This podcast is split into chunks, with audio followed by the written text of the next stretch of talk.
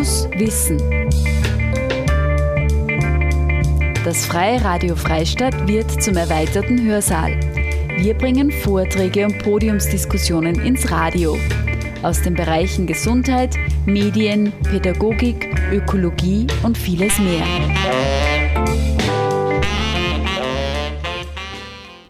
Am 5. Juni 2018 veranstaltete der Oberösterreichische Landtag bereits zum vierten Mal ein sogenanntes Föderalismus-Symposium. 2018 stand es unter dem Motto Deradikalisierung. Wie können wir die Jugend wieder für Demokratie begeistern? Im Mittelpunkt der Veranstaltung standen dabei folgende Themen und Fragestellungen. Was kann die Politik selbst aktiv zur politischen Bildung und Demokratievermittlung beitragen? Welche Herausforderungen, Risiken, Chancen gibt es dafür insbesondere in föderalistischen Strukturen? Wie sollen politische Bildung in Schulen und die Schulbücher künftig gestaltet werden? Und wie muss politischer Dialog mit Jugendlichen im digitalen Zeitalter aussehen? Ihre Ideen und Impulse zu diesen Fragestellungen brachten Landeshauptmann Magister Thomas Stelzer, die Clubobleute der vier Landtagsparteien sowie zwei engagierte Lehrkräfte und drei Landesschulsprecher ein.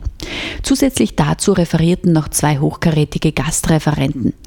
Sigrid Meinhold-Henschel von der Bertelsmann Stiftung in Deutschland und Universitätsprofessor Peter Paricek, Leiter des Kompetenzzentrums öffentliche IT am Fraunhofer Fokus Institut Berlin und Professor an der Donau-Uni Krems.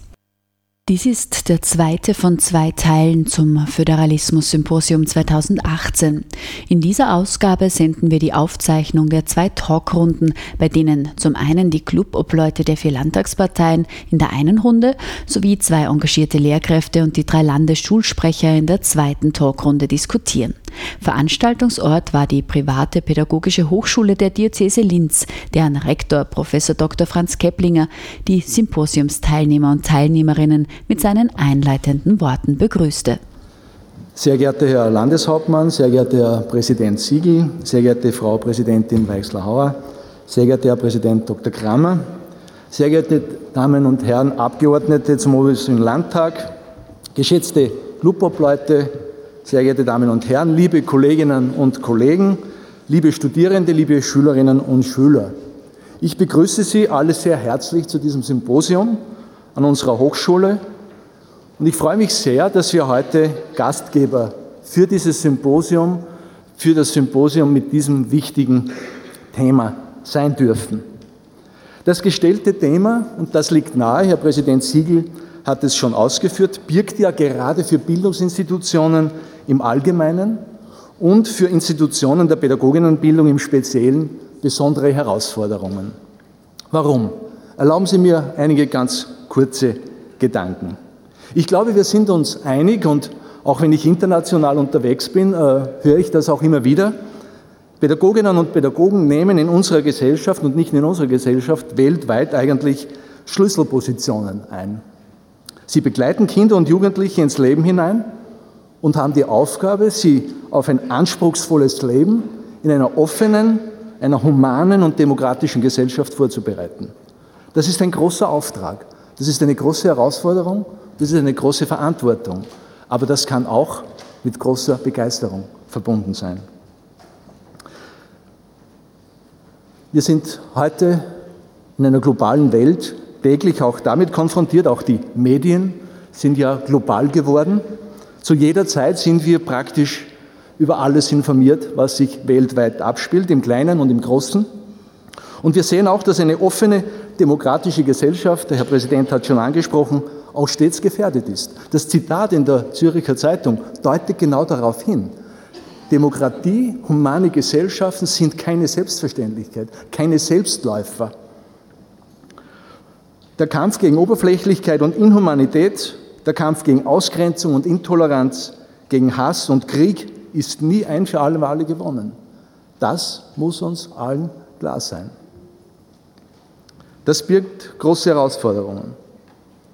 Eine demokratische Gesellschaft, ich denke, hier gibt es auch weitgehend Einigkeit, basiert grundlegend auf den Menschenrechten. Also darauf, dass sich Menschen unabhängig von Hautfarbe und Religion von Alter und Geschlecht, von sozialem Status mit Wertschätzung, mit Respekt begegnen und Verantwortung dafür tragen, dass wir Konflikte gewaltfrei lösen.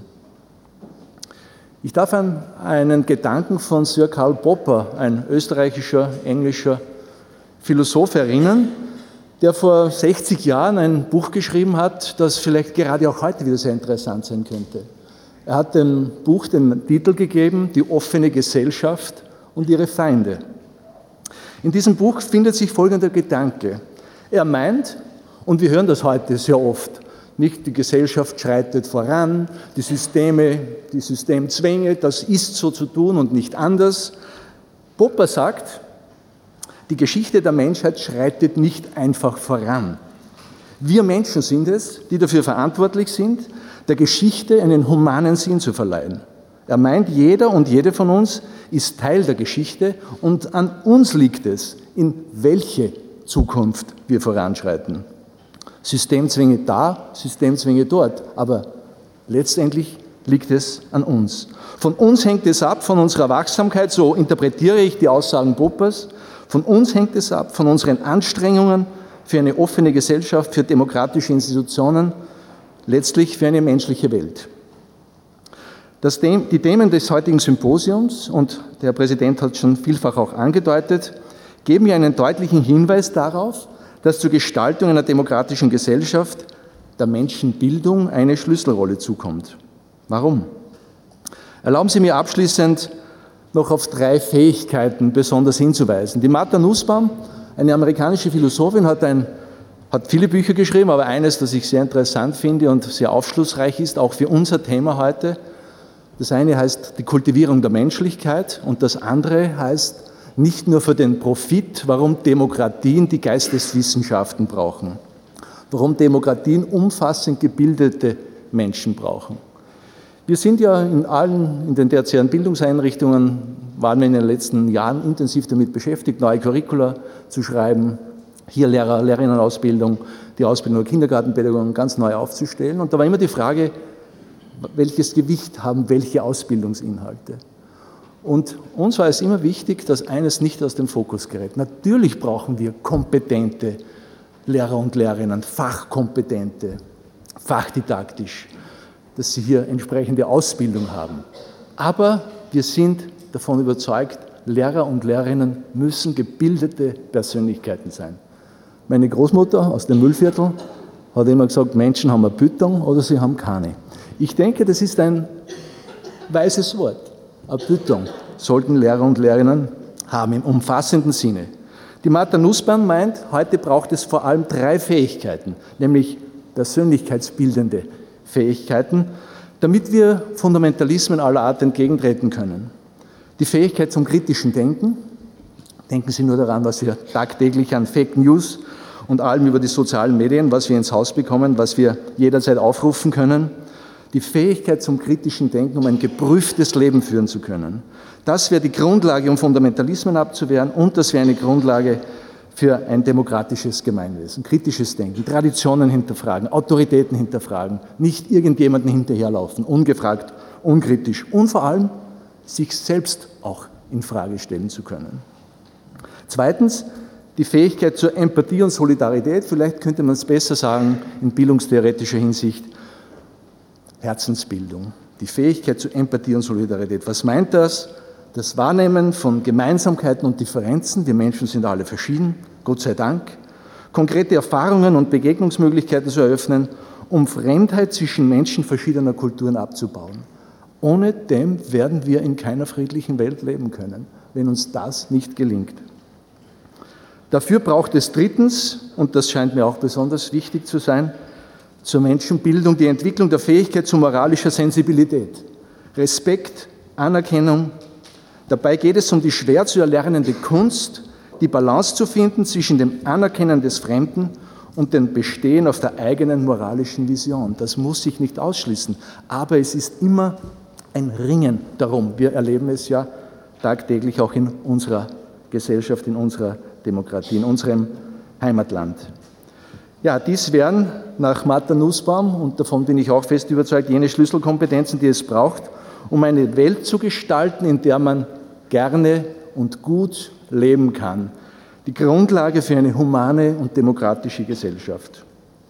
So wünsche ich uns für das Symposium heute alles Gute, interessante Anregungen und Diskussionen, vor allem viele bereichende Begegnungen und vielleicht auch, und das sollten ja Lehrer und Lehrerinnen überhaupt sein, und wir alle, das Thema heißt ja, wie können wir Jugend für Demokratie begeistern, dass wir selber uns auch immer wieder für Demokratie begeistern im Wissen darum, dass es ja die schlechteste aller Staatsformen ist, aber es gibt eben keine bessere. Noch einmal herzlich willkommen. Sie hörten Professor Dr. Franz Keplinger, den Rektor der privaten pädagogischen Hochschule der Diözese Linz, in deren Räumlichkeiten das vom Oberösterreichischen Landtag organisierte Symposium Deradikalisierung. Wie können wir die Jugend wieder für Demokratie begeistern? Das Symposium fand am 5. Juni 2018 statt hören Sie nun die erste von zwei Talkrunden, die sich aus aktiven Lehrkräften und den drei Landesschulsprechern zusammensetzte.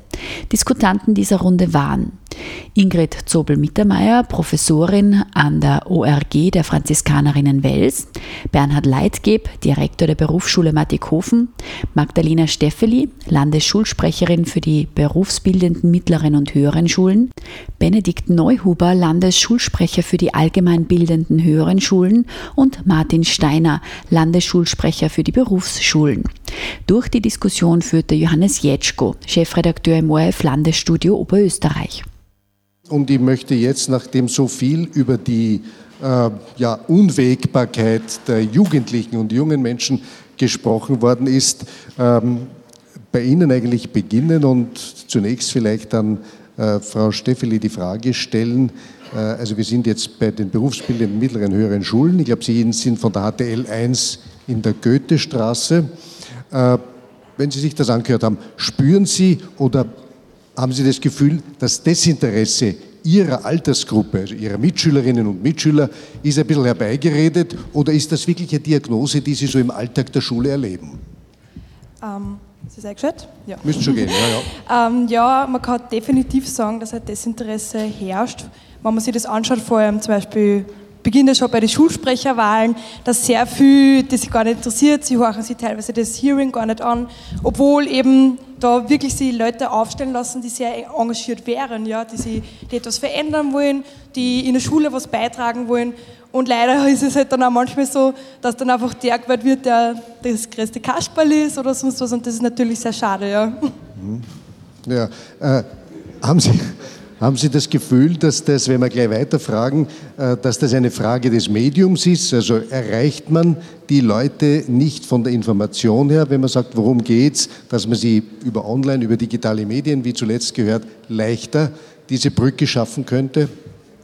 Ähm, ich finde, man sollte es über alle Wege probieren, also auch über Medien, alles Mögliche. Ähm, wir versuchen natürlich auch einmal in Schulen mhm. äh, Leute für Demokratie zu begeistern, indem wir zum Beispiel ähm, versuchen, Schülerparlamente zu machen an den Schulen und auch eben dann auf Landesebene, wir als Landesschülervertretung. Aber natürlich mhm. Medien ist in alle Köpfe, ist in die Jugendlichen. Mhm.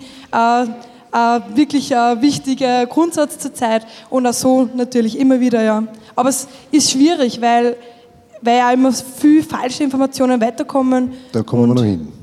Genau. genau. Danke aber mal für diese Erstdiagnose, die Sie ganz lebendig präsentiert haben. Äh, die Frage jetzt, um es ein bisschen weiterzuführen, das heißt ja zum Teil auch Deradikalisierung oder Prävention. Ähm, Herr Steiner, Sie sind der Landesschulsprecher der Berufsschulen. Wir haben schon mal vorgesprochen. Äh, haben Sie das Gefühl, gibt es den Trend zu Extremen?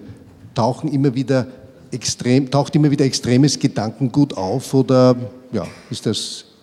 Also extremes Gedankengut direkt an den Schulen. Ich kann natürlich nicht von allen Schulen reden, es wird sicher einzelne Beispiele geben, aber direkt an meiner Schule zum Beispiel wäre mir nichts aufgefallen. Aber ich glaube, das ist doch ganz typisch, weil ähm, wie, wie radikalisiert man sich? Man wird meistens ausgeschlossen, hinausgebissen und sucht jetzt dann irgendwo Zugehörigkeit. Mhm. ich glaube, dass das einfach ähm, nicht in der Schule breitgetreten wird, sondern sich über andere Kanäle dann weiter verbreitet und dass da die Schule natürlich was dagegen tun soll, sobald man was erkennt, oder dass das irrsinnig schwierig zu erkennen ist und vielleicht auf die Schule gar nicht der Ort ist, wo das Ganze startet. Mhm. eben, wo die Schule höchstens verstärkend wirken kann oder als Schauplatz dann als Schauplatz äh, ja. dient. Die Frage an den, an den Landesschulsprecher der AHS, Herrn Neuhuber, äh, wie weit, wie stark ist hier oder wie stark hängt es vom Lehrer ab? Wir haben jetzt schon zweimal gehört, Lehrer, Lehrerinnen sind Schlüsselpositionen. Sie kommen ja dann gleich zu Wort auch. Äh, ist das so? Ja, definitiv. Und besonders in politischer Bildung ist es vorher schon angesprochen worden. Vielen Dank dafür. Politische Bildung ist eben kein Pflichtfach an den Schulen. In einigen Schulen wie in den Berufsschulen und auch in den meisten Hacks gibt es es bereits. Aber wir haben einen Fächerkomplex mit Geschichte und politischer Bildung. Und natürlich hängt es dort sehr stark vom mhm. Lehrer ab, ob er mehr auf Geschichte oder mehr auf Politik eingeht. Aber ist es nicht ein bisschen ein Selbstläufer, äh, dass immer die Schule, immer der Lehrer zuständig ist für das, was vielleicht vorher schon im Elternhaus äh, gekippt ist? Ist definitiv so, ja. Ähm, man, man, muss sich halt dann denken, wenn es in der Schule dann nicht passiert, passiert es gar nirgends. Und ist die letzte Zeit, Gelegenheit einzufangen. Genau, ist die letzte Gelegenheit. Und okay. zurzeit passiert in der Schule Demokratie in dem Sinn eigentlich nur in der, in der Schülervertretung selbst. Und da sind halt ein, ist halt nur ein Bruchteil der Schüler aktiv. Mhm. Dankeschön. Ich glaube, wir haben da hier drei sehr prononcierte Darstellungen, eigentlich von, von, äh, wenn Sie dann später noch zu Wort kommen natürlich, aber jetzt die Vertreter der Lehrerseite, wenn man so will, ähm, Herr Direktor Leitgeb und, und äh, Frau Magister Zobel, äh, in den Vorgesprächen habe ich Ihre Schulen, ich muss dazu sagen, ich war selbst überrascht. Denn politische Bildung, da ist mir ähnlich gegangen wie dem Professor Barizek, der gesagt hat, ist kein Pflichtfach, ist eigentlich eher ein, ein, ein, eine Randexistenz. Ich, taucht dort auf, wo jemand, ein Lehrer oder Lehrerin, Neigung dazu verspürt, das auch umzusetzen. In Ihrem Fall ist das auf jeden Fall so gegeben. Haben Sie das Gefühl, dass das, wenn man so sagen, branchenmäßig oder für die Schulen gilt? Sind Ihre Schulen ein Einzelfall? Ich beginne mal bei den Berufsschulen beim äh, Direktor Leitgeber. Ich darf eine sehr gute Nachricht vollbringen. In den Berufsschulen Oberösterreichs und österreichweit ist das Fach politische Bildung seit Jahrzehnten ein Pflichtfach mit zwei bis drei Wochenstunden. Es geht dabei nicht nur um die politische Bildung, auch um Thema Arbeitsrecht, äh, der Mensch als Einzel, als Gesellschaftswesen. Also wir leben die politische Bildung auch in Projekten, die gemacht werden. Äh, ich denke an Besuche vom Herrn Landtagspräsident Siegel, wo es äh, ein Schülerparlament gegeben hat und an viele andere Aktivitäten. Karim El Gohari hat uns besucht, hat bei uns einen Zwischenhalt gemacht, einen Zwischenstopp und über Aleppo und die Flüchtlingskrise mit den Schülern diskutiert. Also bei Sie uns wird das sehr Das heißt, bei Ihnen ist politische Bildung wirklich institutionalisiert und wird auch gepflegt. Sie haben ja unzählige, Sie haben zwei Projekte genannt, aber es gibt viele eigentlich. So ist es. Also neben diesen Projekten, wir besuchen mit unseren Schülern äh, Gefängnisse, wir sind mhm. bei Gerichtsprozessen dabei und vieles mehr. Also Sie installieren die, die politische Bildung im Leben, wenn man so will. Genau. Ja, ja. Äh, haben Sie dazu auch die Dringlichkeit? Man sagt ja Berufsschulen immer auch, ja, Berufsschulen ist es, ist es schwierig. Ähm, äh, da, dass es oft ausfranst, dass Extreme auftauchen. Äh, ist das so oder ist das nur ein Allgemeinplatz, den man entkräften muss? Sie kommen von der äh, Berufsschule für Kfz, also einem männlich dominierten sicherlich Schulzweig. Wie sehen Sie das? So ist es. Wir haben also 97 Prozent männliche Lehrlinge und 3 Prozent Mädchen. Die Mädchen sind die besseren Jungs, sage ich immer, denn die wollen das wirklich. Da haben wir zwei schon diskutiert ja. heute. Ja. ähm, Radikalisierung im Haus. Ähm, mir ist nichts bekannt, ist kein Thema bei uns. Wir sind, nachdem zu uns die Lehrlinge auch als, aus elf Bezirken Oberösterreichs kommen und aus fünf Bundesländern, äh, sind wir auch eine Internatsberufsschule, mhm. wo schon auf engstem Raum zusammengelebt wird. Aber wir haben in diesem Bereich kein Problem mhm. der Radikalisierung. Herr Steiner, als Landesschulsprecher der Berufsschulen äh, noch einmal die Frage, haben Sie den Eindruck, ich meine, hier zweifelsohne wird genügend Zeit zur Verfügung gestellt für, für politische Bildung, nennen Sie mal im Sammelbegriff für all das, was an Einzelinitiativen darunter steckt. Äh, Gibt es genügend Zeit, nachdem sich ja die Berufsschulen ja doch im, in, in unserem äh, Bildungssystem aufteilen, gibt, wird genügend Zeit reserviert für diesen Bereich? Ähm, ich glaube, wir haben da jetzt vor ein Beispiel von einer ein Paradebeispiel gehört, aber ich kenne ein Beispiel von anderen Berufsschulen. Ähm, ich selbst habe meins erlebt, ich kenne beide Seiten. Ein Lehrer von mir in der Berufsschule war sicher sehr interessiert dafür, also dafür und hat das Ganze objektiv gestaltet. Und der andere Lehrer, den was ich das Jahr drauf gehabt habe, wo dann die Schüler bereits wahlberechtigt waren mhm. und keinerlei Ahnung gehabt haben, ähm, wer zur Wahl antritt, etc., keinerlei Ahnung gehabt haben und dann eigentlich nur als Jux wählen gegangen sind oder gar nicht. Ähm, da haben wir eine Woche vor der Wahl die drei Punkte für das soziale Wohlbefinden des Menschen gemacht, eine Woche vor der Nationalratswahl. Und das war dann halt einfach so ein Punkt, wo ich mir gedacht habe, es kommt nicht mehr sehr auf den Lehrer drauf an, es kommt nicht mehr sehr auf die Schule drauf an, ob der Lehrer wirklich selbst für Politik begeistert ist. Mhm. Und die Zeit, was ich gefragt habe, also die Zeit, die reserviert wird für politische Bildung, äh, weil man sagt immer gut, für Sport braucht man viel mehr Zeit, damit äh, die Leute noch äh, fit in, in das nächste Jahrzehnt gehen. Aber wie ist das mit der politischen Bildung, diese Art von Fitness? Also ich glaube, für politische Bildung kann man immer mehr Zeit aufwenden, aber ich glaube, mit den zwei bis drei Wochenstunden in der Woche würde man, wenn man es sinnvoll ausfüllt, wirklich gut auskommen. Mhm. Frau Magistrat Sobel Mittermeier, Sie sind äh, auch aus, kommen auch aus einer Schule, wo man auch im Integrationsbereich relativ viel Erfahrung gesammelt hat. Vielleicht, wenn Sie uns das ganz äh, kurz darstellen oder vorweg vielleicht trotzdem äh, einstiegsmäßig die Frage, ist politische Bildung so ein Fach für sich oder braucht es eigentlich viel mehr? Ist das ein Teamwork unter Lehrern? Also wir haben auch das Fach politische Bildung nicht. Bitte direkt, direkt ansprechen. Ja. Wir haben das Fach politische Bildung natürlich auch nicht, weil es das in äh, Österreich ja so nicht gibt. Aber wir glauben, dass wir das in den Alltag integriert haben, von der ersten Klasse weg demokratisches Handeln, diskutieren, abstimmen, einander zuhören. So kann man ja schon anfangen in der ersten Klasse. Mhm. Und dann geht es äh, eigentlich immer so weiter mit äh, Einführung von Begriffen, sich immer interessieren für das, was passiert. Und, das, und dann gibt es einen ganz festen äh, Sockel von Veranstaltungen, die wir den Schülern anbieten. Also abgesehen von den in die Geschichtestunden integrierten äh, Themenausbreitung zur politischen Bildung, also wie Wahlrecht erleben, und so. Mhm. Wie erleben Schülerinnen und Schüler bei Ihnen Politik, jetzt abgesehen davon, dass Sie es natürlich als Privatpersonen sowieso erleben können, aber wie vermitteln Sie ja. das? Welche also ein, einerseits auf der begrifflichen Ebene, was bedeuten die Begriffe, Definitionen, aber andererseits auch sicher auf der emotionalen Ebene mit äh, Lehrern, die sich eben überlegen, wie bringe ich ein Thema an den Mann und das geht oft über Personen und auch über Emotionen. Ich kann mich noch erinnern, ich habe für ein Wahlpflichtfach Geschichte mal Werbung machen müssen und dann haben sie gesagt zu mir, und was machen wir da? Und ich habe gesagt, ich erkläre euch dann, warum weint Hillary? Das war damals, als Hillary mhm. Clinton als die versteinerte Gegnerin Obamas gegolten hat und dann hat sie dann irgendwann geweint. Dann haben sie alle gesagt, ja und warum? Dann habe ich gesagt, ja das sage ich erst im WPG. Ja, also eben. mit ja. bisschen mit Schmäh äh, und auch ähm, man muss ja, äh, glaube ich, in der Schule auch ankämpfen gegen ein Konkurrenzprogramm aus dem Internet, äh, Internetspiele etc. Da muss man sich was überlegen. Äh, ein Beispiel, wie man dann auch die politische Bildung spannend machen mhm. kann. Das ist mir auch einmal passiert. Ich bin hineingetappt in Fake News, habe über Wikipedia etwas zu äh, Rechtsradikalismus gesucht, bin auf Metapedia gelandet. Das ist eine ausländische Seite, die alles, was Nationalsozialismus äh, betrifft und Wiederbetätigung sehr sachlich und neutral darstellt.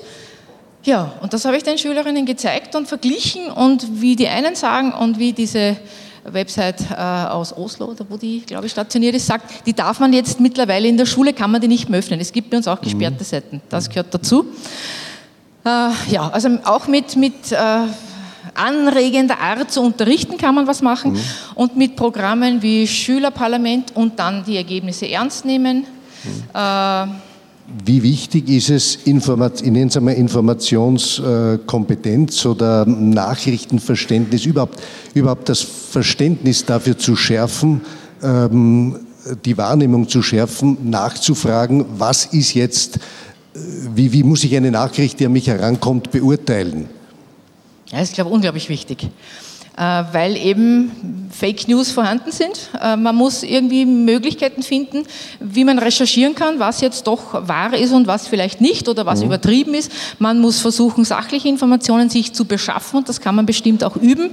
Genauso wie man Textkritik machen kann. Also auch Sie im machen das im Verbund mit Deutsch, mit dem Fach Deutsch mit auch, oder? Mit jedem Fach, wo das funktioniert. Ja. Die neue Matura leitet auch sehr gut an, die neue Deutschmatura, äh, Textkritik zu machen, Argumentationsstrategien kennenzulernen, zu durchschauen, eigentlich gibt es da alle Möglichkeiten. Wir müssten das Fach politische Bildung gar nicht unbedingt haben, wenn man so vielfältig auffasst. Mhm. Und vielleicht noch wichtig, wir haben in der Unterstufe seit zwei Jahren einen neuen Lehrplan. Da wird der mhm. Jahresstoff aufgeteilt auf neun Module und äh, zwei Module sind dabei nur politischer Bildung gewidmet. Mhm. Und das sind dann ungefähr zwölf Stunden im Jahr. Mhm. Frau Steffeli und Ihre Kollegen, äh, die Frage, wie kommt man denn dazu? Gibt es viele Mitschüler oder gibt es zu viele Mitschüler, die das, was sie sozusagen online konsumieren, wo auch immer, auf welchen, über welche sozialen Medien oder Plattformen auch immer, die das als, als bare Münze nehmen? Und was kann, ihr macht das ja auch nicht, was kann man dagegen tun oder wie, wie erreicht man diese Kolleginnen und Kollegen? Ähm, ja, es gibt sehr, sehr viele Jugendliche, die das eben gleich mal für wahrnehmen und ähm, nicht reflektieren.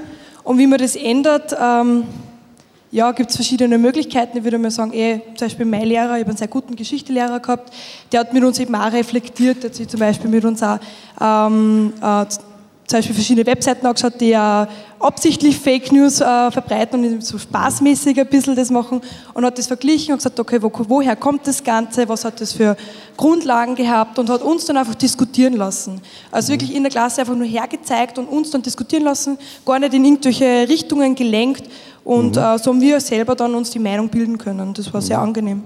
Mhm. Ja, ich glaube, mit Fake News, das kann man sehr gut in den Deutschunterricht integrieren. Zum einen gibt es die Möglichkeit für die Schule Zeitungen zu bestellen äh, und man zeigt damit Schülern, welche Zeitungen liest man wo, kann man sich darauf verlassen, dass das richtige äh, Nachrichten sind. Und das Zweite, wir haben das auch einmal gemacht, so mit Vergleichen praktisch, äh, jetzt nicht absichtlich Fake News, sondern einfach generell Zeitungen zu vergleichen und äh, Quellen zu vergleichen und dann, man findet es ja sowieso auch als Schüler logischerweise mhm. sehr schnell raus, was jetzt Qualität Qualitätsjournalismus ist und mhm. wo, man, äh, wo weniger drauf geachtet wird. Mhm. Ja, Fake News sind in unserer Zeit sicher ähm, ein großes Problem. Und ich glaube, dass für Jugendliche einfach nur mehr das glauben, was sie glauben wollen. In der Hinsicht, ich lese Fake News, okay, mhm. das war cool so, das glaube ich jetzt. Und wenn es nicht cool ist, dann sind es halt Fake News. Ähm, ich glaube, dass das im Unterricht aufgearbeitet gehört. Und ich glaube, dass man einfach ähm, objektiv betrachten muss, aus jeder Sicht und ja, dass sie sicher den Jugendlichen beigebracht gehört. Mhm. Mhm. Weil du gesagt hast, wenn man, wenn man das glauben will, äh, das Problem ist mit Facebook zum Beispiel, dass man eben dann in diese Blase hineinkommt. Und wenn man damit zu viel von, äh, von, einer, von einer Richtung geliked hat und, äh, oder halt draufschaut, dann kommt immer mehr davon und eigentlich sieht man das andere dann nicht mehr und das ist, glaube ich, eine große Gefahr mit, mit diesen sozialen Medien. Das ist das Wesen des Algorithmus wahrscheinlich. Aber äh, was sind Ihre Erfahrungen in dem, in dem äh, Zusammenhang, wie man, wir haben es nämlich auch von Professor Baricek schon gehört, Emotionalität wird immer wichtiger. Wir wissen auch, dass Emotionalität logischerweise im, in, in populistischen Inhalten eine große Rolle spielt. Kann man dem entgegnen? Muss das mehr Mut sein, trotzdem zur Diskussion, auch vielleicht zur Ausführlichkeit und nicht, das betrifft die Medien genauso, der Kollege hat es ja gerade gesagt, nicht nur zur noch knapperen, noch knapperen Schlagzeile, die immer schwarz-weißer wird? Wir haben von den Emotionen gesprochen und ich möchte mich der Jugend anschließen. Es fehlt und steht mit einer engagierten Lehrkraft. Ich denke an eine Kollegin bei mir im Haus, die immer mit den dritten Klassen eine Außenministerkonferenz macht. In der Vorbereitung äh, bekommt jeder Schüler, jede Schülerin ein EU-Land zugeteilt. Äh, es gibt eine Etikette, eine Kleiderordnung, eine ein O als Sitzordnung und äh, dann stellen die Kfz-Techniker-Lehrlinge, die zum Teil 150 Euro in einen neuen Anzug, in den ersten Anzug investiert haben, ein EU-Land vor. Und äh, die Burschen und die Mädchen erleben so Europa auf eine andere Art und Weise und äh, ich glaube, da, da, schwingt sehr viel Emotion mit. Mhm. Und äh, ich habe anlässlich einer Veranstaltung im Landtag 2017, wo ich eingeladen war von meinem Landtagspräsidenten, äh, das Gleichnis verwendet mit dem Propheten und dem Berg, wo ich gesagt habe, äh, wenn die Jugendlichen nicht zur Politik kommen, dann müssen die Politiker zur Jugend kommen. Und ich denke, es ist auch wichtig mit den ganzen neuen Medien, äh, mit der Sprache, dass die Sprache nicht so abgehoben ist, dass sie verständlich ist und dass vor allem die jungen Menschen auch das Gefühl haben, sie können was bewirken. Sie werden gehört mhm. und ihre Stimme bewirkt etwas. Frau Magister Zobel, wie werden Sie, wir haben schon äh, angesprochen, mit den Außenministerkonferenzen in Mattighofen, die sich bewähren als, als äh, Rollenspiele sozusagen. Das werde ich übernehmen. Super. ich wollte Sie nur fragen, wie bereiten Sie jetzt äh, an Ihrem Gymnasium beispielsweise für die, oder bereiten Sie die Europawahlen im nächsten Jahr auf? Ja, bestimmt. Werden wir irgendwas machen, habe ich noch keine Ahnung, es wird passieren. Aber was ich zuerst noch sagen wollte, das wäre mir ja. jetzt doch ein Anliegen. Fake News, das ist, glaube ich, schon wieder was vom Einfachen. Das ist einfach falsch und das lässt sich irgendwie eruieren. Aber politische Perspektiven, Einseitigkeiten äh, erkennen, äh, das finde ich jetzt sehr spannend, wenn man das mit Schülern in Texten analysiert zum Beispiel. Und mit den siebten, acht Klassen kann man ja schon ganz gut Texte analysieren. Ich denke jetzt an einen Text aus der Presse, da ist drin gestanden die Überschrift Entmachtung der Krankenkassen. Und diesen Text äh, haben wir betrachtet und gesehen, dass er halt eine ganz starke Tendenz in eine Richtung hat und nicht sachlich ist. Und äh, wir haben analysiert, wie äh, die objektivere Fassung jetzt lauten könnte, wenn man eine schreiben wollte. Das war sicher auch ganz spannend und das kann man mit Schülern der Oberstufe siebte, achte auf jeden Fall auch machen. Also man muss nicht immer nur ganz zurück und kleine Sätze, sondern es braucht auch in Zukunft diese Menschen, die auf Manipulationen nicht hereinfallen, die auch in den langen Sätzen stecken. Satzanalyse in Deutsch ist nicht unwichtig wenn man Kaufverträge lesen können will, ja, wenn man groß ist. Wir haben inzwischen 20 Prozent latenten Analphabetismus, glaube ich, oder vielleicht gibt es konkretere Zahlen. Aber im Gymnasium halt, denke ich mal, ist der Anspruch ja, ja. Äh, schon gegeben. Ich danke Ihnen vielen für diese äh, Talkrunde, die, glaube ich, sehr lebendig und vor allem sehr praxisgesättigt war. Herzlichen Dank. Sie hörten eine Talkrunde zum Thema Deradikalisierung. Wie können wir die Jugend wieder für Demokratie begeistern? Es sprachen Ingrid Zobel-Mittermeier, Professorin am ORG der Franziskanerinnen Wels, Bernhard Leitgeb, Direktor der Berufsschule Mattighofen, Magdalena Steffeli, Landesschulsprecherin für die berufsbildenden mittleren und höheren Schulen, Benedikt Neuhuber, Landesschulsprecher für die allgemeinbildenden höheren Schulen und Martin Steiner, Landesschulsprecher für die Berufsschulen. Durch die Diskussion führte Johannes Jetschko, Chefredakteur im ORF Landesstudio Oberösterreich. Diese Talkrunde fand anlässlich des Föderalismus-Symposium 2018 des Oberösterreichischen Landtags statt. Im Anschluss an diese Talkrunde diskutierten auch noch die vier Clubleute der vier Landtagsparteien zum Thema Deradikalisierung. Wie können wir die Jugend wieder für Demokratie begeistern? Es sprachen Helena Kirchmeier von der ÖVP, Adalbert Kramer, dritter Landtagspräsident, er kam in Vertretung von FPÖ-Klubmann Herwig Mahr, Christian Markor von der SPÖ, Gottfried Hirz von den Grünen. Durch die Diskussion führte Johannes Jetschko, Chefredakteur im ORF Landesstudio Oberösterreich. Ja, wie stellt man sich jetzt, wenn man dieser Runde zugehört hat, eigentlich, ähm, beginnen wir bei den Grünen als Diplompädagoge. Sind Sie ja sozusagen indirekt schon auch irgendwie wird man da auch zum Lehrmeister der eigenen Kolleginnen und Kollegen und sagt, schaut mal her, äh, wenn euch die Jugendlichen so erleben oder wenn das Wording so oder so ist, wie man sagt, dann landen wir bei denen nicht. Stellt man sich die Frage? Ja, diese Frage stellt man sich sicher. Ich meine, Sie haben gerade gesagt, äh, Diplompädagoge, ich möchte da noch was nachholen.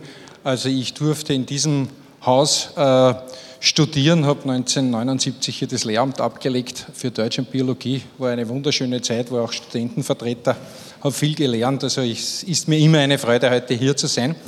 Ähm, ja, natürlich, äh, was man sicherlich mitnimmt, ist das, dass eigentlich äh, die Methoden, wie man Aufmerksamkeit zum Beispiel äh, äh, äh erreicht, ja, wie, wie Menschen reagieren zum Beispiel, natürlich eigentlich nicht viel anders ist in den, in den Schulklassen, als auch äh, wenn man bei irgendwelchen Veranstaltungen Sie meinen ist. jetzt den Kasperl, der Und, und der Kasperl hat zum Beispiel immer eine relativ große Aufmerksamkeit. Das macht es auch manchmal ein bisschen schwierig, weil weil man natürlich immer wieder die Tendenz hat, äh, zu sagen, ich möchte eigentlich sachlich argumentieren und so weiter. Oder das Aber Krokodil. Ich, ich, ich, ich glaube, dass man immer ganz, ganz wesentlich, ganz wesentlich ist, dass man wahrscheinlich die Menschen nicht nur mit den, mit den Sachargumenten überzeugen kann, das gilt auch für die politische Bildung oder für die Demokratie, sondern es ist immer auch etwas äh, Emotionales dabei. Ohne die Emotion wird man Menschen nicht überzeugen. Und daher ist es auch ganz wichtig, dass die Demokratie nicht nur verstanden wird und dass da sozusagen nicht nur äh, die Verfassungskunde äh, dabei ist, sondern dass man das auch wirklich äh, emotional mitträgt und die Jugendlichen mhm. die Demokratie sozusagen im Herzen tragen und auch mhm. verteidigen. Mhm. Herr Präsident Kramer, äh, Sie haben mehrfach schon gesagt, Demokratie oder Politik äh, darf nicht abgehoben sein, soll verständlich sein. Äh, wie glauben Sie, kann man hier oder war, war die Generation, Ihre Generation so viel Demokratie begeisterter als die heutige Jugend, der man sagt, man muss sie abholen und so weiter? Ja, ich glaube, wir haben keine Demokratieverdrossenheit, wir haben eine Politikerverdrossenheit in vielen Bereichen äh, wenngleich sich das bessert, wie ich feststellen muss. Entschuldige meine Stimme, ich bin ein bisschen verkühlt, daher klingt sie wieder ein bisschen wie ein rostiger Häfen, aber ich hoffe, man versteht mich trotzdem. Ähm, die, die Sprache, die wir Politiker uns antrainiert haben, bis zu einem gewissen Grad, ähm, ist oft äh, für den allgemeinen Bürger draußen nicht verständlich oder zumindest äh, nicht sympathisch, weil es sind, ähm, man, kennt das aus den Interviews, äh, es wird eine Frage gestellt und der rennt aber schnurstracks daneben vorbei. Das kennt jeder, äh, ist eine, eine gut einstudierte Praxis, nur kommt sie nicht wirklich an. Es sind jene Politiker, und da werden es Gott sei Dank immer mehr, die auch den Mut haben, ähm, Stellung zu beziehen, äh, die den Mut haben, auch in Kauf zu nehmen, dass äh, die Rache des Journalisten, nämlich das Archiv, ihn einmal irgendwann treffen kann, weil er irgendetwas ausgesagt hat, was nicht so unbedingt äh, sich dann erfüllt hat, ähm, dass diese Art von Politik mehr ankommt. Und daher mhm. ähm, halte ich es, ich versuche es zumindest für, äh, für, mich so zu halten, dass ich äh, eigentlich so rede, wie man der Schnabel gewachsen ist. Und das ist am allergescheitern und damit wird man auch verstanden. Mhm. Und äh, ich glaube, äh, ja, wenn man das beherzigt, dann wird man zumindest, äh, was die, äh, wie soll ich sagen, Glaubwürdigkeit. die Glaubwürdigkeit äh, hinsichtlich der Politik wird sicher größer werden. Mhm. Das hoffe ich zumindest. Es gibt ja noch viel zu sagen, aber äh, ja, mhm.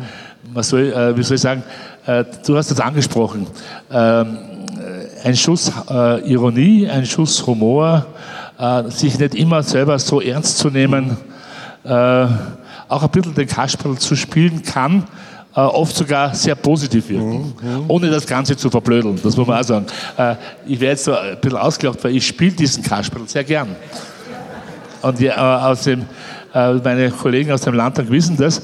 Und äh, es hat mir bis jetzt noch keiner krumm genommen. Also nehme ich an, dass es, dass es auch so passen wird. In diesem Sinne hoffe ich, dass wir ja, das, heißt, Seminar heute gut gestaltet, indem wir das genau das erreichen. Das heißt nämlich auch sich selbst, und damit geht schon die, die, das Mikro sozusagen an die Frau Kirchmeier, äh, sich selbst auch, das war glaube ich ein bisschen die Botschaft, sich selbst auch relativieren können. Also sich nicht als einzige und letzte Machtinstanz, wenn man so will. Äh, glauben Sie, ist das wesentlich gerade im Umgang mit Jugendlichen? Ja, das ist definitiv äh, total wichtig und total wesentlich, wenn ich mir diese Reihe jetzt anschaue, also Clubobleute aus allen Parteien, kann ich nur eins sagen, in Oberösterreich kann man schon sagen, wie Politik vorbildlich funktioniert. Denn wir sitzen regelmäßig zusammen, wir verhandeln und äh, sprechen regelmäßig über die Themen. Und ich glaube, das ist so ein springender Punkt in der Politik, ähm, den man auch überall mit hinnehmen kann. Und da komme ich dann nachher noch dazu. Ähm, man, nicht einer kann mit seiner Idee mit dem Kopf durch die Wand sondern das ist ja das Prinzip der Demokratie und des politischen mhm. Verhandelns, dass man miteinander redet und schaut, dass man gemeinsam das Beste außerholt, am Ende des Tages, nämlich auch für das Land und für die Leute, die in diesem Land leben. Und das ist für mich der springende Punkt. Das fängt aber nicht bei uns an, sondern das fängt schon zu Hause an. Und nicht bei den Jugendlichen, sondern schon bei den Kleinen. Naja, sollte man, das ist ja heute schon genannt worden am Beispiel Rheinland-Pfalz, sollte man das Ganze eigentlich äh, nicht als politische Bildung, aber als Lernen, dass aus dem Miteinanderreden sozusagen was Konstruktives kommt, im Kindergarten schon beginnen, beim, beim Sortieren der Spielsachen. Nicht nur im Kindergarten, sondern auch zu Hause. Meine Tochter ist eineinhalb Jahre und auch wir verhandeln schon um Kleinigkeiten, wenn es um ein Lied auf YouTube geht ja. oder mal um ein Keks, wird auch schon verhandelt und diskutiert sozusagen und es muss auch einem kleinen Kind mit anderthalb Jahren werden gewisse mhm. Dinge auch schon beigebracht, dass es zum einen nicht mit dem Kopf durch die Wand kann ja. oder auch andere Dinge äh, oder auch einmal meine Meinung akzeptieren muss. Und der springende Punkt ist für mich der, im Haushalt, es fängt zu Hause an, mit den Jugendlichen. Wird daheim diskutiert oder gilt das, was einer sagt, oder wird Politik totgeschwiegen? Das ist ein springender Punkt. Äh, Politik passiert auch zu Hause. Der zweite Punkt ist Politik in den Schulen. Das ist ja heute schon einige Male gefallen es, ich bin auch der Meinung, es steht und fällt mit einem engagierten, coolen Lehrer, der das einfach gut macht, traue ich mir auch sagen. Das ist ganz, ganz wichtig. Es gibt manche, die sagen dann zu mir, na, es soll ja nicht alles am Lehrer hängen bleiben. Das ist damit nicht gesagt, ganz im Gegenteil, denn es ist auch Aufgabe der Eltern, mhm. äh, mit den jungen Leuten daheim zu diskutieren, mhm. aber natürlich auch in der Schule. Und da ist das politische Pflichtfach ein ganz entspringender. Punkt. Und natürlich dann ist es auch Aufgabe von uns Politikern selber, auch dafür Werbung zu machen. Und dann ist es auch eine Frage des politischen Stils und des politischen Handels, so wie wir halt in Oberösterreich, ich so sagen, ich mache jetzt ein wenig Werbung für uns, das schaut nie, glaube ich. Äh, wir, sind, wir sind sowieso unter uns. Nein. Also, naja, genau. wird nach Rheinland-Pfalz dann eh bestenfalls exportiert. Genau. Wir haben doch sehr viele Schülerinnen und Schüler und Lehrerinnen ja. und Lehrer da und auch Interessierte, die ja. nicht jeden Tag mit uns Kontakt ja. haben, wo man aber auch merken soll, dass Politik und Demokratie an sich was Cooles ist, wo man sich gerne dafür engagiert, sonst würden wir hier nicht stehen. Und auch den Landtag, ich muss die Landtagspräsidenten auch loben, da gibt es ja viele Initiativen, wie die Demokratiewerkstatt, genau. wo zum Beispiel die Schülerinnen und Schüler in den Landtag kommen und mit den Politikerinnen und Politikern genau. diskutiert, aber auch umgekehrt, wir kommen auch gerne in Schulen, wenn wir eingeladen werden. Wunderbar. Alle gemeinsam. aber da gibt es noch viel Angebot. zu sagen. Ja. Äh, Herr Klubber-Marquardt, das, was hier äh, dargestellt wird, wir wissen, äh, oberösterreichisches Klima und so weiter ist auch immer wieder schon in Frage gestellt worden, aber trotzdem, wir reden miteinander, äh, das gehört zu den Gepflogenheiten. Was hier gesagt wurde, es braucht ihm schon das Elternhaus auch äh, und die, die, individuelle Verantwortlichkeit des Einzelnen, der seine Kinder begleitet. Sehen Sie das auch so? Absolut. Als Vater von zwei Söhnen, die aber beide schon sozusagen aus der Pflichtschule heraus mhm. sind, äh, kann ich das nur bestätigen. Und es ist ja kein Widerspruch Elternhaus oder Schule, sondern es ist das, dass am besten sozusagen es so früh als möglich, und ich war heute ein bisschen überrascht, sozusagen sogar frühkindliche äh, äh, Demokratieentwicklung, sozusagen, das war für mich heute, heute was Neues, das ja sozusagen für mich letztendlich mitnehme. Äh, natürlich, wenn ich darüber nachdenke, stimmt ja alles genau, das kann ich alles schon üben und testen, äh, aber dort, wo es eben aus welchen Gründen auch immer zu Hause eben nicht vermittelt wurde, wie in allen anderen Fällen der Bildung, hat halt auch da die Schule die Aufgabe und das ist halt die Institution, wo die Schüler und die Jugendlichen halt zu einem großen Teil ihre Zeit verbringen, äh, sozusagen das halt nachzuholen oder aufzubessern mhm. oder aufzustocken. Das ist ja nichts Bösartiges nicht. Äh, was mir in der ganzen Debatte aber besonders wichtig ist, mhm. und das ist mir nur ein bisschen zu wenig rausgekommen, ist die Geschichte, ähm, äh, beim letzten Vortrag ist ein bisschen rausgekommen, Politik muss sich bemühen mit der Sprache. Stimme zu und ich würde sozusagen keine Schuld von der Politik abweisen. Nur wenn Medien sozusagen Sprache und Methodik diktieren, im Sinne dessen, dass es nur These von mir, womöglich ja. Probleme gibt, die nicht in einen kurzen Tweet, die nicht in einen kurzen Facebook-Beitrag argumentierbar oder diskutierbar sind, weil es ist eben nicht alles schwarz und weiß und es gibt Nuancen dazwischen, dann stößt man oft an die Grenzen. Wir bemühen uns sehr so gut es geht, aber das wollte ich schon auch zur Diskussion stellen. Die Debatte hat sich geändert. Ja. Es gibt kaum mehr Zeitungen, wo ein Artikel länger ist als 800 Zeichen. Da kann man nicht jedes Thema sozusagen ernst abhandeln. Da kann man nur noch dafür oder dagegen sein.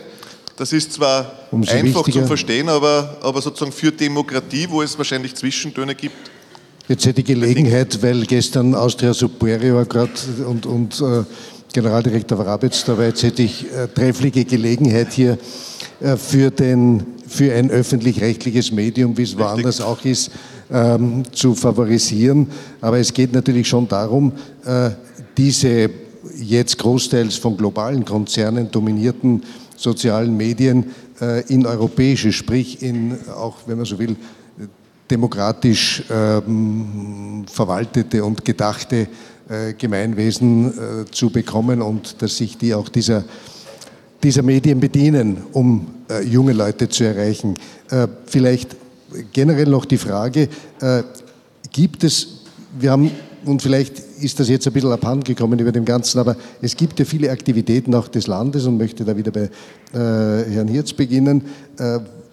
Unter Deradikalisierung verstehen viele heute äh, natürlich auch den sozusagen Bereich mit Migrationshintergrund. Hier gibt es ja äh, gerade in Oberösterreich auch äh, seitens des Justizinnenministeriums, glaube ich, diesen D-Rat-Verein.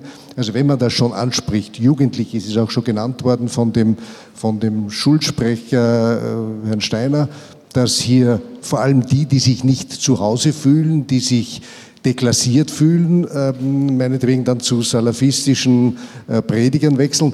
Welche Erfahrungen hat man bis jetzt hier auf dieser Ebene in, in Oberösterreich? Also erstens, Sie haben natürlich recht, es ist immer die Frage, die Radikalisierung. Wie, wie, genau, wie, wie werden Jugendliche sozusagen radikalisiert und wie kann man sozusagen dagegen arbeiten? Und äh, es ist schon mehrmals gesagt worden, das hängt ganz stark natürlich auch zusammen mit Erlebnissen, die die Jugendlichen haben, also Kränkungen, aus, sie sind ausgeschlossen. Und natürlich am meisten kann man dagegen wirken, indem man Angebote macht der, der Integration. Ich halte zum Beispiel, weil ich zuerst den Landesfeuerwehrkommandanten Dr. Kronsteiner da habe, zum Beispiel die Angebote der Feuerwehr, äh, die Angebote des Roten Kreuzes, die Angebote der Sportvereine und sonstiger äh, Vereine, mhm. die es sich also äh, um Jugendliche annehmen, sind ganz, ganz wichtig, mhm. weil man wo dazu gehört. Und das ist ja genau auch, also ist egal, ob Sie jetzt die Sekten hernehmen oder, oder politische ja, ja. Radikalität, es geht immer in die Richtung sozusagen, ich biete dir eine Heimat, bei, bei uns bist du sozusagen gut genau. aufgehoben. Und genau diesen, diesen Mechanismus, wo dann sogar noch dazu gesagt wird, ich sag dir, was noch passiert, deine Eltern werden dagegen reden, dann werden sie sagen, äh, mhm. du kannst das Haus verlassen. Und dann, dann passiert das auch noch wirklich, genau das ist es eigentlich, wo man diesen Teufelskreis durchbrechen muss. Und darum finde ich auch so wichtig, dass wir vom Land Oberösterreich äh, ein Projekt ja auch hier an dieser pädagogischen Hochschule äh, installiert haben, das ist das äh, ZIMT, äh, wo sozusagen Lehrer und Lehrerinnen das heißt, beraten werden. ausformuliert, wie hat man das äh, aufgeschrieben? Bitte? wenn man es ausformuliert, das ZIMT möglicherweise wissen soll, was das ist, aber das geht. Das Zentrum für interreligiöse ja. äh, äh, interreligiöse. Danke, danke. danke, danke. Ja. Äh, nein, ich, ich, halte ich deswegen also für, für äh, extrem wichtig, dass es ja. erstens einmal das Angebot für die Lehrer und Lehrerinnen gibt. Wie erkenne ich denn das überhaupt? Wie kann ich dagegen arbeiten? Ja. Angebote für die Eltern, die oft ja dagegen arbeiten wollen, aber genau in dieser Falle drinnen mhm. stecken. Und das ist ein Projekt, das also äh, das Land Oberösterreich vorfinanziert hat, äh, wo wir im Landtag einstimmige Beschlüsse genau. gefasst haben, dieses zu erreichen. Sehr gut. Einstimmig beschlossen wurde gestern auch der, das Integrationsleitbild. Jetzt bin ich bei dem, Ihrer Meinung nach seitens der Freiheitlichen Partei äh, sozusagen maßgeschneidert, um, um, um Radikalisierung vorzubeugen. Genau dem Wegdriften von jungen Menschen.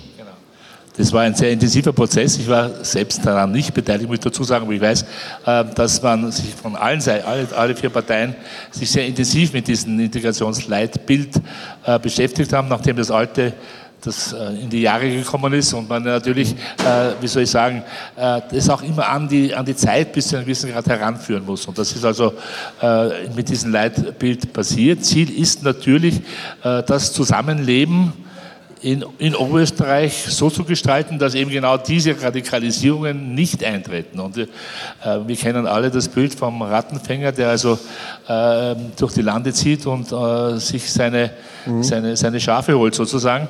Ähm, das wollen wir eben vermeiden. Und das lässt sich eben nur dadurch vermeiden, indem man, ähm, da gebe ich den, äh, den Gottfried Hirz ja recht, äh, ähm, den Menschen Angebote gibt, äh, eben diesen Rattenfängern nicht auf den Leim mhm. zu gehen.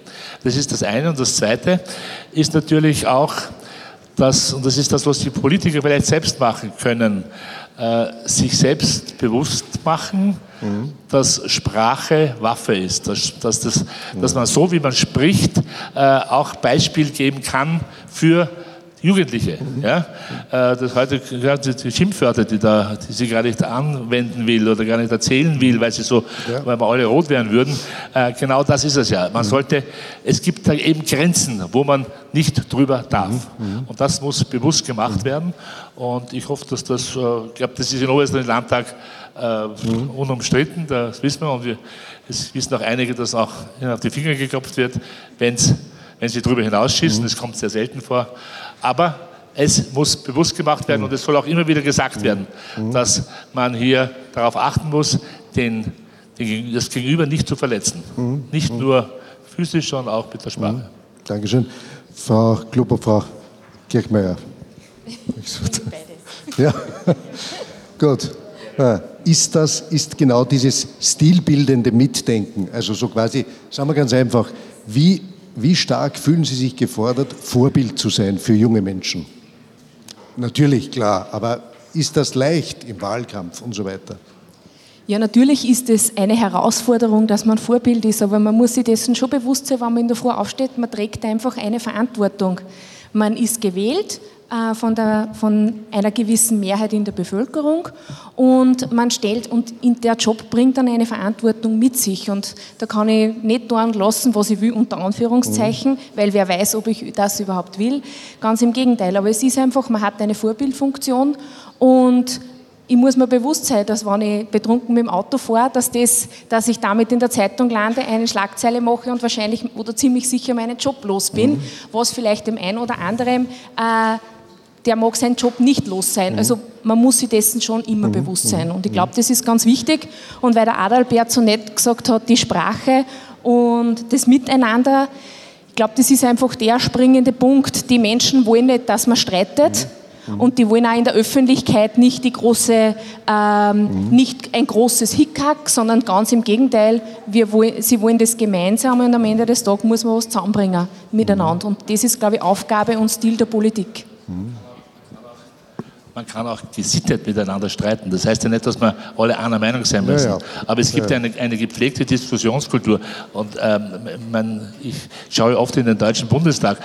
Da muss man oft neidvoll zusagen, die haben dort fast oft eine bessere Streitkultur, als wir sie mhm. oft haben. Und daher äh, würde ich also dafür sagen, dass wir da uns ein bisschen das abschauen können. Man muss nicht alles von den, mhm. unserem großen Bruder abschauen, aber das habe ich Vorbildhafte Streitkultur und dann kommt. Bitte. Vorbildhafte Streitkultur.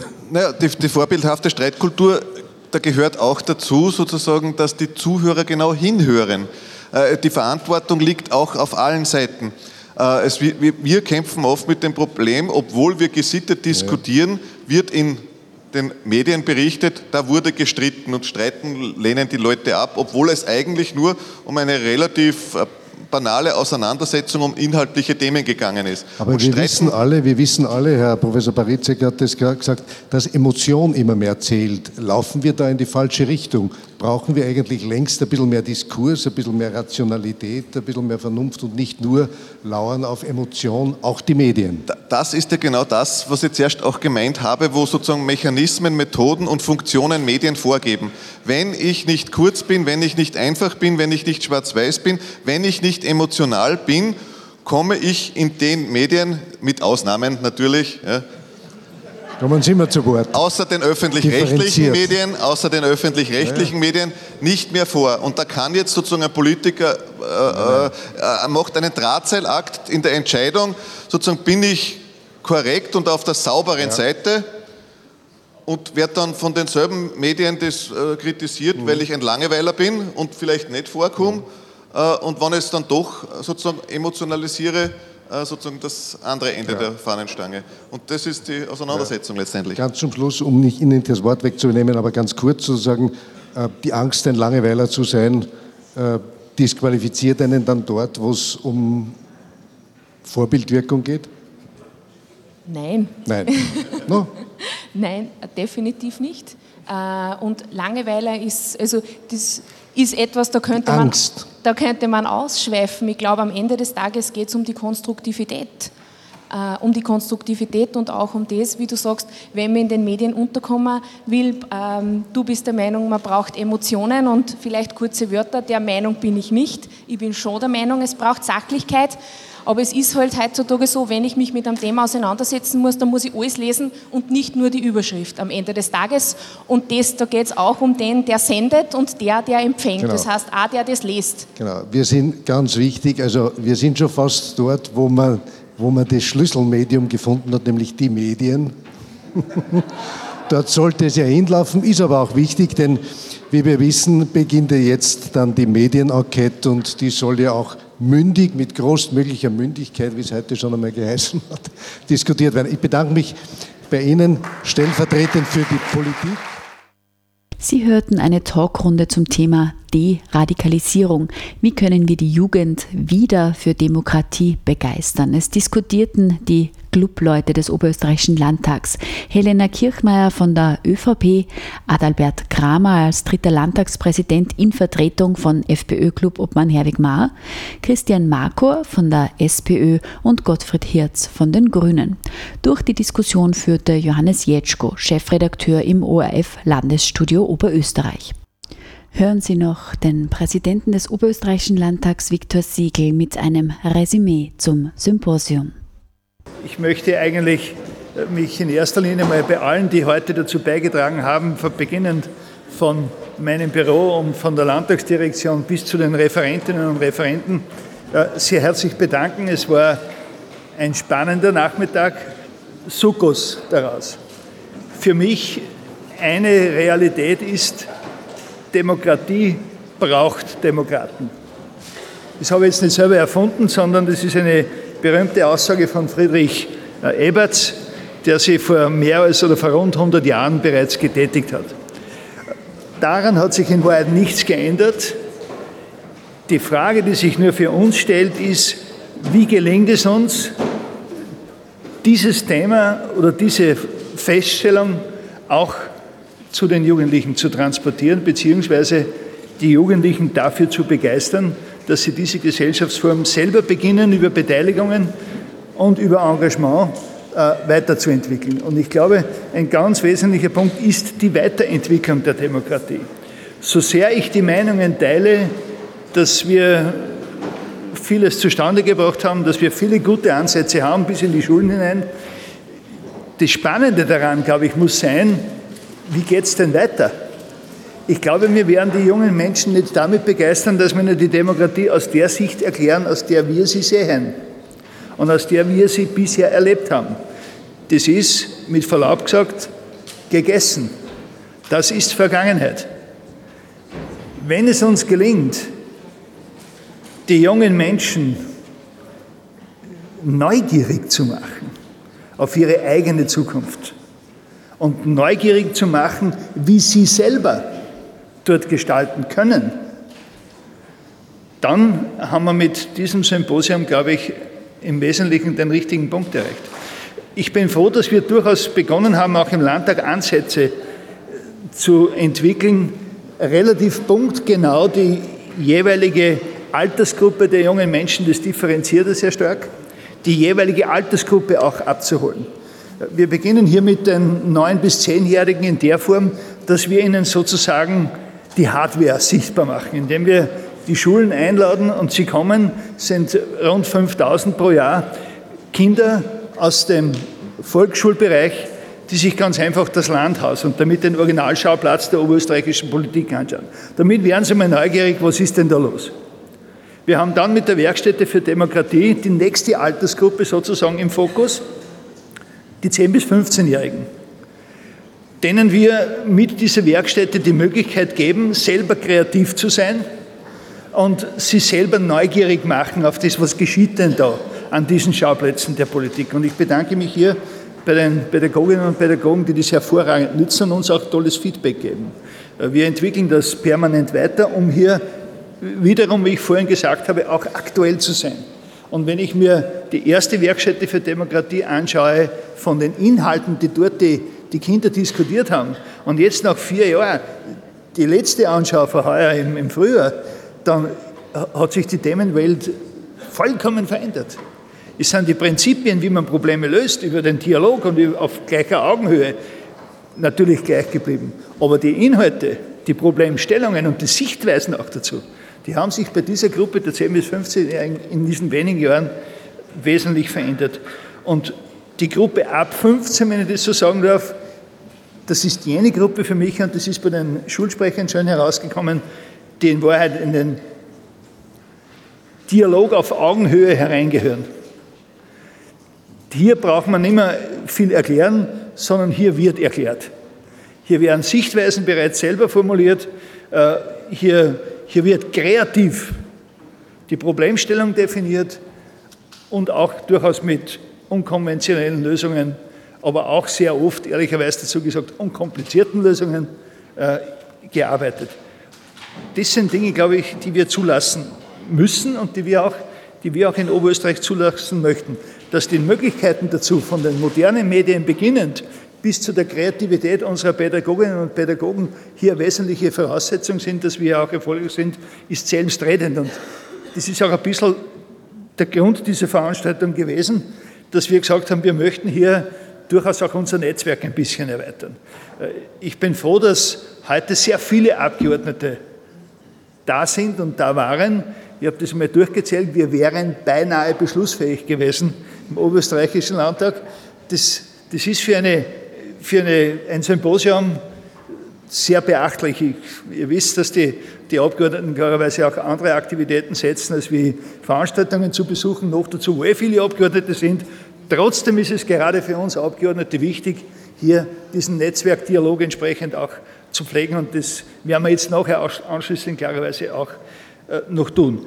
Abschließend danke noch einmal Frau Meindl-Heschel, Frau Professorin, für Ihr Input. Das war auch für mich durchaus ein weiterer Zugang, dass, dass Demokratie äh, durchaus nicht nur ein Thema ist für, für die Landespolitik, sondern auch fürs Elternhaus und auch dort beginnend im direkten Kontakt mit den Kindern und vor allem die Kinder in ihren Einrichtungen, wo sie tätig sind, vom Sportverein beginnend bis zur Jugendblasmusikkapelle oder der Jung zu den Jungfeuerwehren, äh, einschließlich der Kindergärten und, und, und.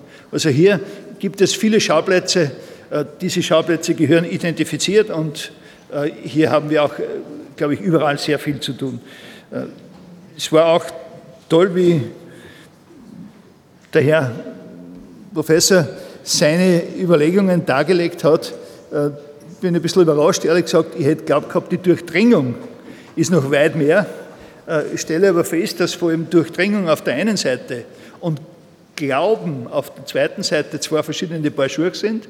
Ich bin froh, wenn die Jugend so mündig ist, dass sie hier sehr stark differenziert und sagt, ich nehme mal die Information als Information, werte und bewerte aber dann noch weiteren Überlegungen, welchen Gehalt, welchen Wert für mich diese Information äh, tatsächlich auch äh, haben kann.